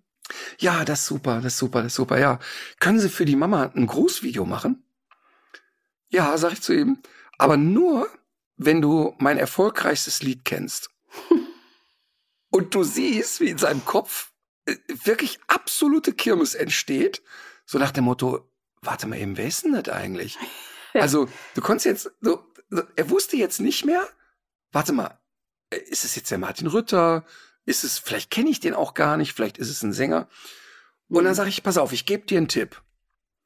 Überleg jetzt, konzentrier dich und mach so, sie liebt den und er kommt sofort mit dem Lied von Michael Wendler aus der Höhle, ist also fest davon überzeugt, er hat Michael Wendler neben sich stehen. Und dann haben wir dann halt gemeinsam für die Mama, sie liebt den DJ gesungen. Und dann haben wir der Mama auch ein Großvideo gemacht. Was ich aber nicht wusste, also seine Freundin hat das gefilmt, was ich aber nicht wusste, Marleen fand das die ganze Zeit so lustig, dass sie den Moritz zum Filmen angestachelt hat. Das heißt, ich habe ein Video, wie ich mit ihm da stehe und das mitsinge. Und das hat mir heute mein iPhone hochgespült. Ich musste selber so lachen, weil ich immer im Nachhinein, ich fand es so ein kleines bisschen gemein, ehrlich gesagt. Aber es ja, hatte so einen Humor. Aber auf die gute Art. Mhm. Ja, genau. Es hatte einfach total Humor, weil du gesehen hast, dass er denkt, fuck, es ist nicht der Ritter. Also er war so ganz, es ging so ganz achterbahn im Kopf. Das war wirklich ein sehr lustiger Moment. So, äh, da sind wir wieder bei guter Musik. Möchtest du äh, deinen Lieblingssong von Michael Wendler empfehlen? Ähm, ich glaube, dass ich abgesehen von dem Titel, den du jetzt gerade eben zitiert hast, keinen kenne. Ich würde jetzt doch wieder Egal. zu Oh ja, stimmt. Aber wobei ich muss auch sagen, ich habe immer nur dieses GIF gesehen. Ich kenne nicht das ganze, ich kenne nicht das ganze Ding. Ich habe das wirklich nie gesehen. Das, Man kennt eher die Parodie von Olli Pocher als das Lied genau, selber. ja, ja. Äh, nee, ich wünsche mir was anderes. Und zwar von Little Sims heißt die Sängerin das Lied Introvert. Und das Album, äh, habe ich mir überlegt, das kommt einfach komplett auf diese Playlist. Weil du hast immer noch so einen Vorsprung. Du hast schon drei oder vier Mal ganze Alben auf diese Playlist Brotmesser und Popcornfoto geklatscht. Und ich muss das ja, ich muss da, ich muss da dagegen halten. Ich bin da auch völlig fein. Ja, Kommt da kein gibst du dich Einwand, ganz sportlich, keine, ne? Kein Widerspruch, Ja. nichts. Ja. Man könnte es auch erlernte Hilflosigkeit nennen. ich nehme ähm, von Jazzy Gard. Kennst du die? Nee. Das klingt ja diesmal ganz gut, erstmal so. Äh, es wird nicht deins sein. Es ist ähm, ein, eine zauberhafte Frau. Also ich finde die, ich finde die klug. Ich finde die wirklich sehr, sehr klug. Ähm, der, die, die weiß es gar nicht, aber ich äh, beobachte die bei Instagram Wenn Leute schon. zauberhaft sind, dann bin ich immer schon raus. Ich finde zauberhaft ein total schönes Wort. Ich mag das, ist ein wirklich ein zauberhaftes Wort, ist das Wort zauberhaft. Nee, nee, wieso? Was assoziierst du mit zauberhaft? Nee, äh, alles gut. Das war wirklich nur ein Spruch. Ich wollte dich mit zauberhaft ärgern, weil ich immer noch so an meinem, an meiner Kritik, an meinem Füllwort tatsächlich zu knabbern habe. Und ich muss das ja irgendwie loswerden. Ich brauche ein Ventil. Ich äh, beobachte sie schon lange, lange Zeit bei Instagram und ähm, ich finde die sehr witzig, ich finde die klug und habe erst dann festgestellt, und das hat mich echt ins Mark erschüttert, dass sie auch in der in der in dieser Reality Trash TV Serie Berlin Tag und Nacht mitgespielt hat. Die war da 15 Hm. Auch Monate. etwas, was ich noch nie geguckt habe. kann man nicht ertragen. Es ist wirklich unerträglicher Mist. Mhm. Aber sie hatte einen, einen der Hauptcast gehabt und äh, spielte Eule. Und Eule war auch ihr vorheriger Künstlername tatsächlich. Mhm. Ähm, ist also äh, Sängerin. Ich mag die Art, wie sie singt, sehr gern. Es gibt ganz viel Musik von ihr, die überhaupt nicht meine Musik ist, aber ich mag die Stimme gern. Und ich guck die einfach unheimlich gerne an bei Instagram, weil die hat sowas. Ach, die, die, die ist irgendwie eine totale Künstlerin. Wenn ich die sehe, dann habe ich sofort im Kopf, das, so sieht eine Künstlerin aus irgendwie. Jazzy Gutt und das Lied heißt Fühlt sich alles richtig an. Alles klar. Und äh, jetzt zu meinem Tipp. Ich habe einen TV-Tipp und zwar Kranitz bei Trennung Geld zurück. Ich habe dir kürzlich schon mal davon berichtet. Das ist eine NDR-Produktion, läuft in der ARD-Mediathek. Äh, wir haben im, ein, ich glaube, wir haben alle Folgen hintereinander geguckt, hintereinander weggeguckt fast. Äh, ist interessant, weil es gibt keine ausgeschriebenen Dialoge, kein fertiges Skript. Also es ist so eine improvisierte Geschichte. Das kann ja auch, ist ja, glaube ich, bei Berlin Tag und Nacht auch so, so viel ich weiß. Nur dann doch Ja, eben ganz ja. anders. Nee, Äh, ganz anders. der Schauspieler ist auch Regisseur, Jan-Georg Schütte. Den kennt man ähm, auch, äh, also der spielt oft Figuren, gegen die man erstmal so eine unterschwellige Abneigung äh, entwickelt, von die man aber erstmal so gar nicht greifen kann. Und so ist das in dieser, in dieser Sendung auch. Also er ist Paartherapeut und gleichzeitig aber auch Immobilienhändler und hat in jeder Folge eben ein Paar gegenüber auf, auf der Couch sitzen. Und es gibt so eine Vereinbarung, drei Sitzungen. Wenn der Erfolg der Therapie sich nicht einstellt, kriegen die Leute ihr Geld zurück. Und wirklich eine sehr witzige, schöne äh, Serie. Ist er am Ende pleite, weil alle ihr Geld zurück wollen? Nein, der ist da, er ist wirklich sehr erfolgreich mit seiner Taktik. Der hat auch sehr unkonventionelle Okay. Methoden. Okay. Ich möchte etwas empfehlen, was wirklich ähm, mir heute passiert ist. Oder, oder muss ein bisschen ausholen. Und zwar Conan O'Brien, ein amerikanischer Talkmaster, hat, ich weiß nicht, ob es diesen Podcast noch gibt, hat aber einen Podcast. Er kommt zu der Erkenntnis, dass ja alle Gäste, die jemals bei ihm in der Sendung saßen, deshalb zu ihm gekommen sind, weil sie Geld daran verdienen oder ein Produkt oder einen Film bewerben wollen. Und kommt also quasi zu der Erkenntnis, ja, eigentlich ist ja nie jemand freiwillig bei mir gewesen. Also die kommen ja nicht für mich. Und Mhm. ähm, ich sag mal sinngemäß heißt der Podcast Conan is looking for a friend. Ähm, er wird wahrscheinlich nicht wörtlich so heißen. Aber die Idee Ja. ist, dass der im Grunde dann Leute trifft, auf die der Lust hat, in seinen Podcast einlädt und immer sich dann die Frage stellt, könnte ich mit dem irgendwie befreundet sein später mal? Finde ich Mhm. eine total saugute Idee. So, mhm. und dann kam es in meinem Kopf, ich habe ihr ja schon mal erzählt, dass ich eine Schwäche für Hubertus Meyer-Burkhardt habe, einer der wirklich klügsten Menschen, die mir begegnet sind und der mir mal eine wirklich sehr schöne WhatsApp geschrieben hat, die da hieß, ich glaube, wenn wir uns äh, häufiger begegnen würden, hätten wir Potenzial auf eine Freundschaft. Und das finde ich irgendwie ein sehr, sehr schönes Kompliment und das ist auch so das Gespür, was ich für ihn habe. Wir sind viel zu weit voneinander entfernt, um das Freundschaft nennen zu können, aber wir haben sowas füreinander übrig.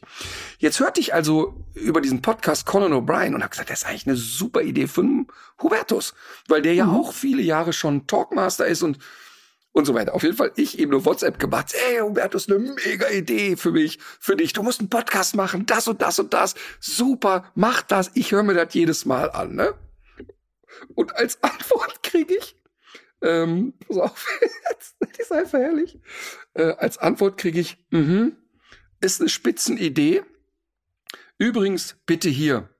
Und dann hat er seit 2014 bis 2022 einen Podcast. und der ist aber allerdings nicht hier bei Spotify und Co., sondern ist in der ARD Mediathek zu finden. Und ja. heißt. Ah, okay, das ist natürlich immer sehr schwer zu finden. Also sehr tief vergraben. Da findest du ja die tollsten Sachen nicht. Aber was ich eben cool finde, ist, er nennt es Meyer Burkhardts Frauengeschichten.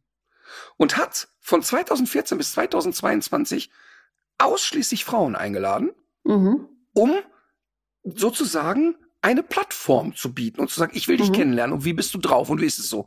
Und Frauengeschichten hat ja immer so ein bisschen was Negatives. Oh, der hat Frauengeschichten, aber er lässt Frauengeschichten erzählen.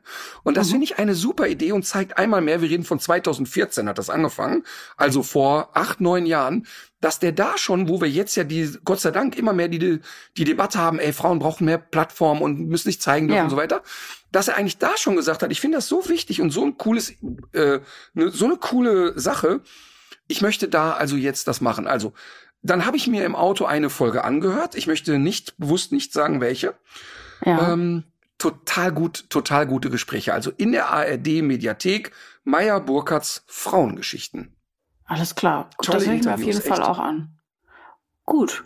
Dann müssen wir noch ähm, erwähnen, wir haben jetzt die glücklichen Gewinnerinnen und Gewinner benachrichtigt, die am 14. Februar bei der 101. Folge dieses Podcasts anwesend sein dürfen. Die meisten haben sich gefreut und so langsam freuen wir uns auch. Die meisten. Wir, wir, wir werden unser, äh, unser Bestes geben, dass es nicht nur für die Leute, die vor Ort äh, in diesem Brauhaus sind, sondern auch für die, die diese Folge später hören werden, gut wird. Ach, ich habe da nicht so einen Anspruch. Wichtig ist, dass es für mich schön ist. äh, gut, äh, damit haben wir es äh, auch heute hinter uns gebracht. Ich ähm, bin gespannt, weil die Serie kann ich jetzt gut gebrauchen, weil ich ja jetzt wieder auf Tour bin und dann habe ich es ja manchmal, dass ich nachts nicht so tief schlafe. Und dann, ich glaube, das ziehe ich mir dann nachts mal rein. Jo, dann würde ich sagen, legt euch wieder hin. Legt euch wieder hin.